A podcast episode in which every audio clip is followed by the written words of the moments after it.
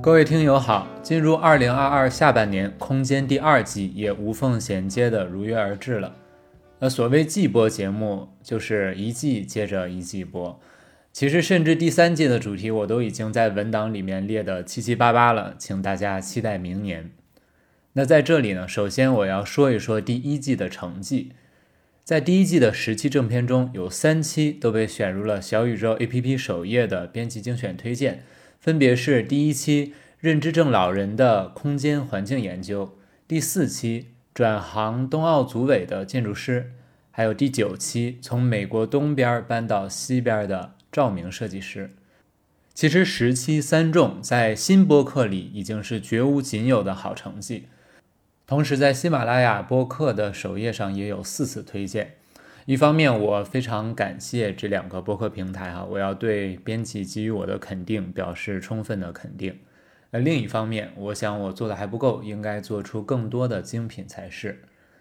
第一季上线以来，十期节目的全网播放量已经接近百万，在苹果 Podcast 上的排名一度也冲入了中文播客的前五十名，甚至超越了我从小听到大的《声东击西》。在小宇宙上的粉丝数，此时有一万一千五百，也基本达到了我的预期。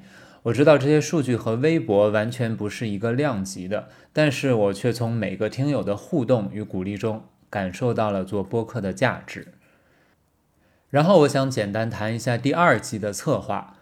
我观察了网上对于之前节目的一些反馈，改进意见中主要有两种。一种是觉得建筑学的学术研究与职业相关的内容太垂直了，不是所有人都关心都想听；另一种呢是建筑学专业的学生，他们说就想听建筑的，稍微聊一点生活就觉得特别不应该。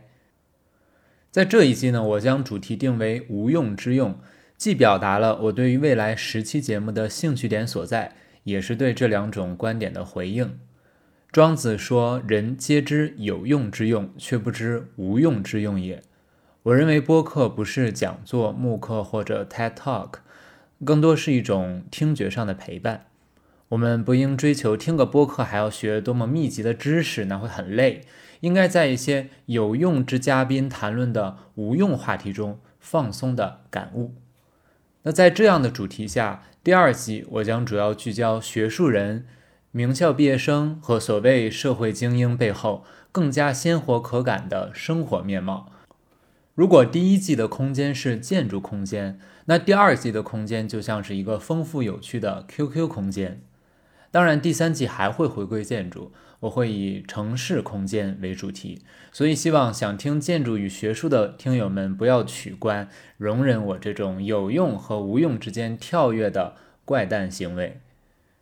昨天看到小宇宙 APP 的官方微博上提到，空间是可以听着入睡的播客之一。我觉得这是一种夸奖，而不是说我语速慢、声音平缓。我自己有时候睡不着也会听播客，能陪伴着进入梦中，不就是播客最有用的用处吗？